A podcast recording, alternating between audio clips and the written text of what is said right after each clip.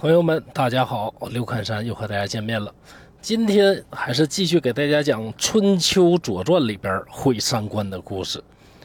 今天这故事啊，又把焦点回到了宋国。前面咱讲过，宋国的公子豹在王姬奶奶的帮助下上位成功。其实，这位大帅哥公子豹上位还离不开另一位实权派人物的支持，这位。就是今天故事的主角华元。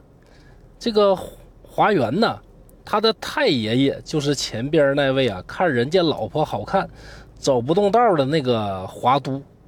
你通过他太爷爷的事迹，你就能了解这个家族在宋国非常的厉害，相当于晋国六卿，或者说是鲁国那个三桓。这个公子豹啊，也就是宋文公登位之后第四年，因为不肯臣服于楚，楚国呢很不开心，自己亲自去打吧。哎，现在这个时代呢，呃不适合，就派出炮灰郑国去讨伐宋国。可见呢，夹在几大国之间的这些中等国家呢，日子过得也挺难受的啊。这宋文公一看郑国来伐呢，就派着自己的铁杆华元和岳吕两个人带兵抵御，双方是大军云集，大战一触即发。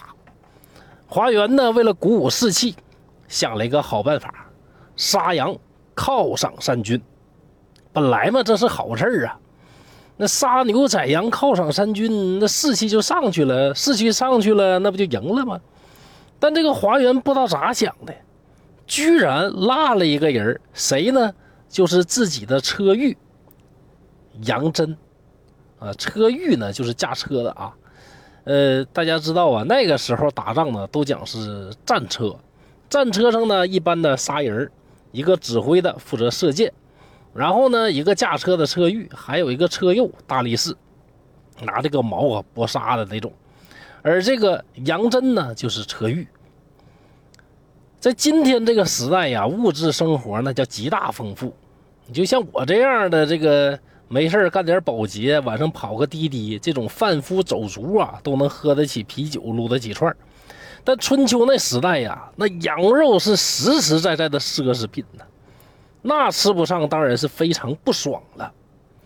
更重要的是，春秋时候那人多好面儿啊，俩桃就能杀三四。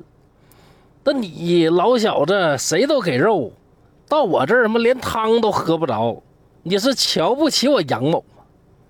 这杨真当时没有发作，但早就计划好了复仇的方案。等到这个郑宋两国开战的时候啊，华元是高举手中剑，正准备下令击鼓，让战车冲锋，没想到啊。自己的战车呢，居然冲了出去，而且呢，直冲向郑军的大阵。这一下，双方的人马呢，全都惊呆了。两边的阵脚都非常稳。突然，呃，一方的主帅他的战车呢，率先冲了过去。那所以呢，大家都懵了，不知道咋办。宋军没有接到主将的命令，当然不能前进。而郑国军队呢，很快就反应过来了。派出几辆战车包围住华元的，当场拿下。然后啊，郑国军队一声令下，冲向宋军。这宋军群龙无首，溃不成军。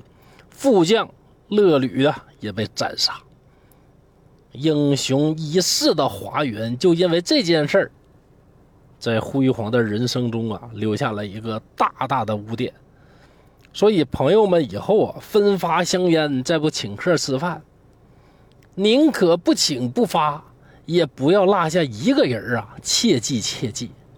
而这位华元后面啊，还做了好多大事啊。他是宋国的四朝元老，主导了晋国、楚国两国尔兵和解，名垂青史。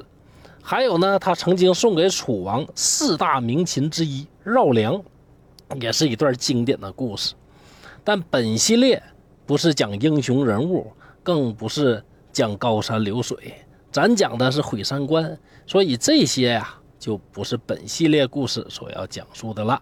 好，今天宁辣一圈不辣一人的故事就到这儿了。刘开山在沈阳，祝大家幸福快乐。